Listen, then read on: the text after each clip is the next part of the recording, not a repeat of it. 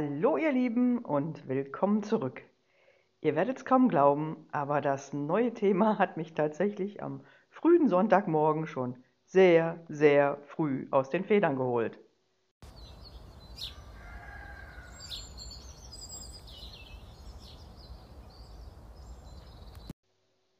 Ja, das war ganz schön früh, denn der frühe Vogel hat sogar den armen Hahn gefangen.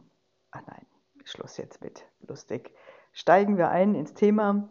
Spannend und wirklich ein, eines, das mir total am Herzen liegt. Ich bin gespannt, wie es gefällt.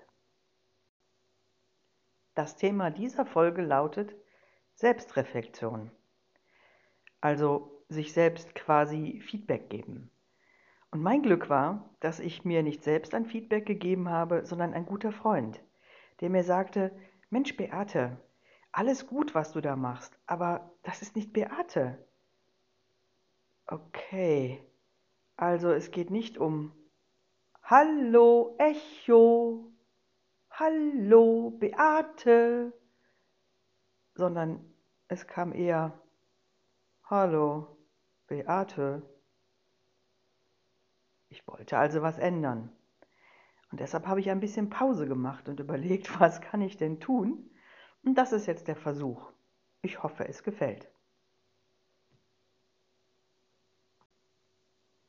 Also, lieber Andreas, Auslöser zu dieser Veränderung in den Podcast war dein Feedback. Aber die Inspiration habe ich bekommen aus einem Online-Kurs, den ich gerade mache. Es geht um UX Design. Das steht für User Experience, also sozusagen das tolle Kundenerlebnis. Und wovon lebt es?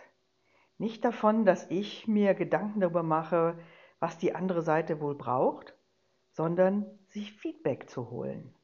Also im Grunde genommen auch das, worum es in Führung geht. Nicht zu glauben zu wissen, was meine Mitarbeitenden, Mitarbeiterinnen brauchen, sondern zu fragen, zu interagieren, in den Dialog zu kommen. Das ist das A und O. Und ich glaube, das war auch ja, der Auslöser, dass ich unbedingt dieses Kapitel in das Buch bringen wollte.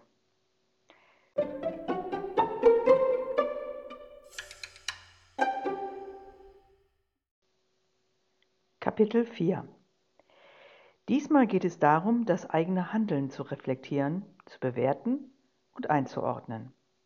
Also keine leichte Kost. Und dennoch ein wichtiger Baustein in der eigenen Entwicklung. Indem wir uns mit unseren Selbstzweifeln beschäftigen, verstärken wir die eigene Wahrnehmung und geben uns dabei auch noch die Chance einer Bewertung dieser Selbstzweifel.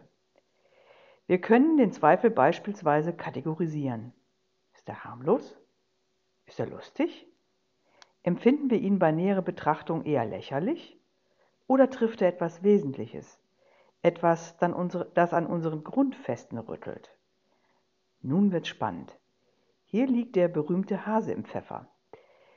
Wenn wir unsere Selbstzweifel reflektieren, so haben wir die Chance, diese auch zu analysieren. Dabei können wir echte Schwachpunkte erkennen und diese gezielt adressieren. Aber es ist wie so oft. Allein das Betrachten und Bewerten hat schon einen Wert.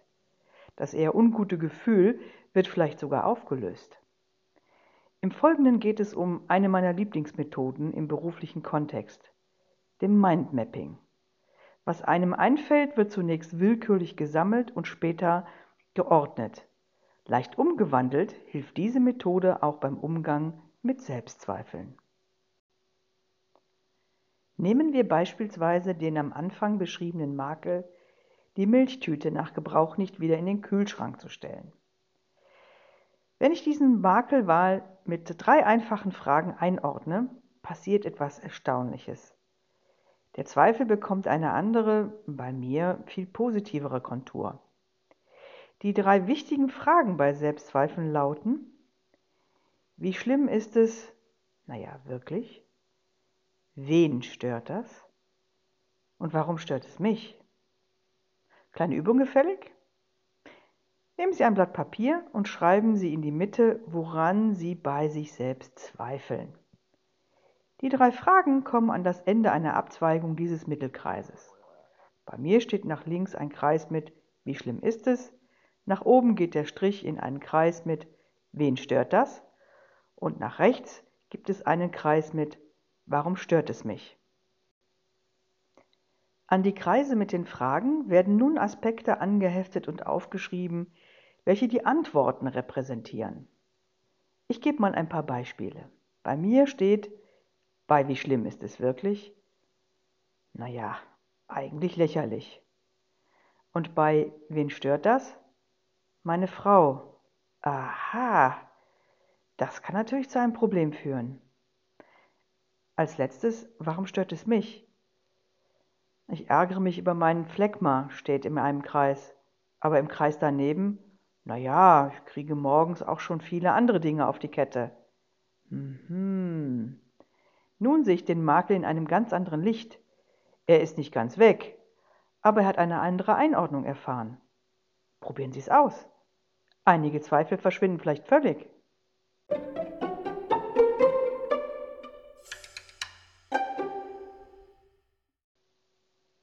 Nach dieser leichten Kost kommen wir nun zum Eingemachten. Zum Beispiel die Selbstzweifel rund um meine Figur. Ich habe es gerade erst wieder unter ein dreistelliges Gewicht geschafft. Hier schaue ich sehr genau hin. Doch was in aller Welt hat Gewicht mit mir als Führungsperson zu tun? Warum sehne ich mich danach, Kleider in M tragen zu können statt in XXL? Wieder wird es still im Führungszirkel. Gewicht, Figur, Diät, Aussehen, allein darüber könnte ich einen eigenen Vortrag geben. Es rattert wieder in den Gehirnen der Kolleginnen. Die Dünne nickt genauso wie die Pummelige. Ja, sogar die Normale nickt, weil sie sich für dick hält. Ich habe einen wunden Punkt getroffen. Ich schäme mich fast dafür, dass dieses Thema einen solchen Raum einnimmt.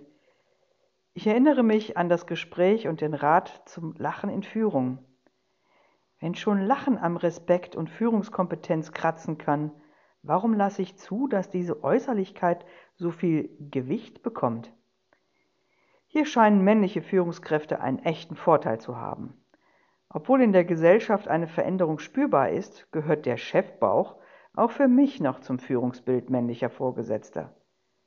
Ich ertappe mich dabei, diese stereotype Betrachtung einfach zuzulassen, obwohl ich mich ansonsten so dagegen wehre. Insbesondere im Kapitel zu meinem Coming Out würde eine solche stereotype Betrachtung keinen Raum bekommen. Je länger ich meinem eigenen innerlichen Dialog lausche, frage ich mich, was das Thema Figur wirklich mit meinem eigenen Bild von Frau in Führung zu tun hat. Ich habe mittlerweile meinen Frieden mit meinem Körper gemacht. Das aktuelle Körpergewicht ist das erste Mal nicht das Ergebnis einer Diät, sondern einer Ernährungsumstellung. Und diese lässt sich prima im Alltag leben, sorgt für völlig neues Körpergefühl und neuen Umgang mit Hunger. Umgang mit Essen wird nach 49 Lebensjahren für mich das erste Mal positiv belegt. Hat nicht diese Schwere und den Vorwurf in den eigenen Gedanken und beim Blick in den Spiegel. Aber was für mich noch viel entscheidender ist, mir ist klar geworden, dass mein Gewicht überhaupt nichts damit zu tun hat, wie ich als Mensch und Führungskraft akzeptiert und von Kolleginnen und Kollegen gemocht und akzeptiert werde. Ich habe an dieser Stelle meinen Körper von meinem Selbst entkoppelt, bin irgendwie körperlos aber nicht selbstlos. Zu selbstlos kommen wir später noch. Und wieder habe ich einen Selbstzweifel aktiv bearbeitet.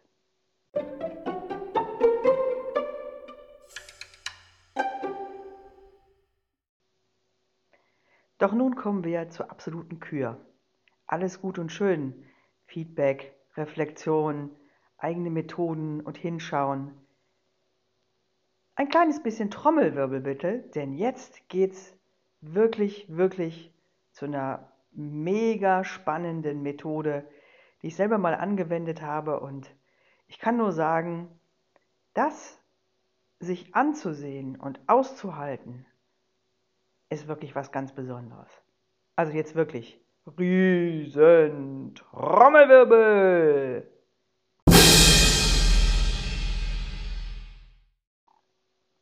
Das 360-Grad-Feedback.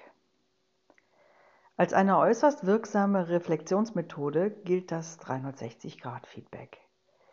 Im Rahmen einer Frauennetzwerkaktivität haben wir diese Reflexionsmethode als Maßnahme vorgeschlagen. Nach der Vorstellung der notwendigen Rahmenbedingungen und erhofften Auswirkungen wurde der Einführung von der Amtsleitung tatsächlich zugestimmt. In der Umsetzung wurden mit dieser Methode dann auch gute Erfahrungen gemacht.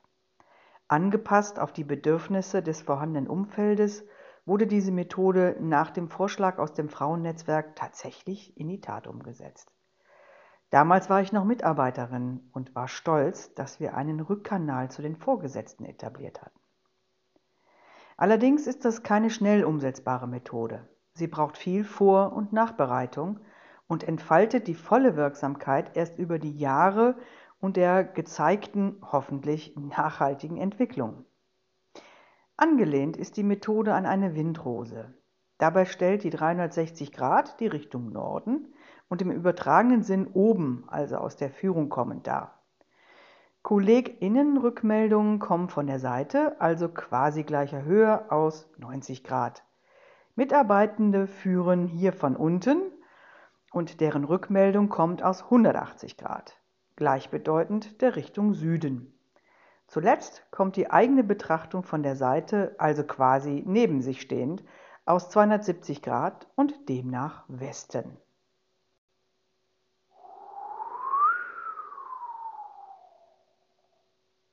Da kommt der Wind, sprichwörtlich, aus allen Richtungen. Das Tolle ist, man bekommt ein vielschichtiges, standardisiertes und regelmäßiges Feedback über einen dedizierten, für jede Richtung angepassten Beurteilungsbogen.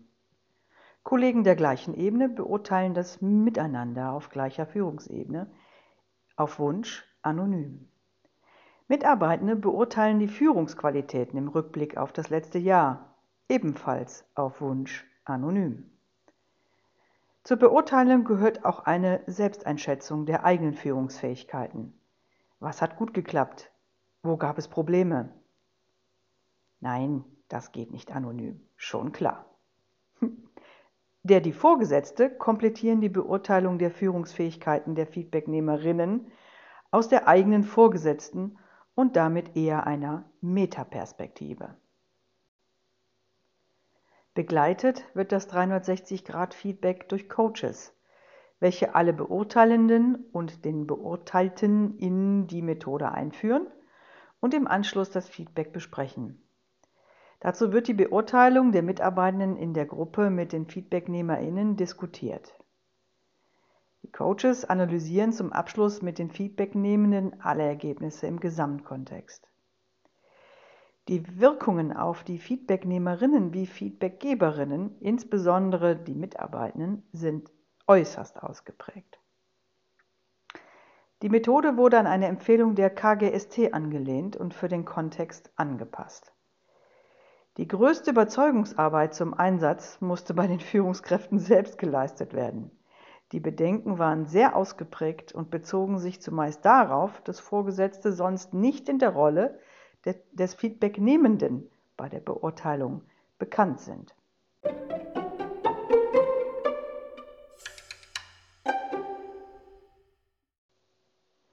kann sagen, da haben wir so einige dicke Bretter gebohrt, bis wir das tatsächlich umsetzen konnten. Es brauchte am Ende dann doch eine sehr mutige Abteilungsleitung, die das Ganze quasi von oben dann auch mit befördert hat. Irgendwie macht sich Unbehagen im Führungszirkel breit. Die Frauen sinnieren und überlegen anscheinend für sich, wie sich das wohl anfühlt, aus allen Richtungen gezielt und strukturiertes Feedback zu erhalten. Ich habe nicht gesagt, dass der Umgang mit Selbstzweifeln leicht ist, schließe ich meine Ausführungen zu dieser Folie und damit auch diesem Kapitel. Nein, aus Erfahrung kann ich sagen, dass es wirklich nicht leicht ist, sich dem zu stellen. Mit zitternden Händen habe ich den ersten Bogen geöffnet. Was würde mich wohl erwarten? Am Ende war es für mich tatsächlich so etwas wie die Königsklasse des Feedbackgebens. Auch oder gerade weil es einiges Schmerzliches, aber auch sehr viel Bestätigendes dabei gab. Puh, was für eine Methode. Naja, und das ist wie so immer. Kritik will gut, na, verpackt ist vielleicht noch nicht mal das Richtige, aber will gut transportiert werden, damit sie angenommen werden kann. Also bei aller Klarheit, die es braucht, verpacken wir es doch so, dass es annehmbar wird, dass es auszuhalten ist. Seien wir wohlwollend. Auf der anderen Seite sitzt immer noch ein Mensch und ähm, naja, es geht darum, nicht zu vernichten, sondern zu entwickeln, besser zu machen. Und allein, dass diese Methode angewendet wird, zeigt ja, dass da jemand ist, der sehr selbstreflektiert ist, als es irgendwie auch wert ist, dass wir da wertschätzend miteinander umgehen, oder? Boah, wo ist die Zeit geblieben? Das Kapitel ist zu Ende. Das war's also rund um das Thema Selbstreflexion. Beim nächsten Mal geht's um selbstbewusst Sein. Alles Gute und bleiben wir wenigstens bis dahin gesund.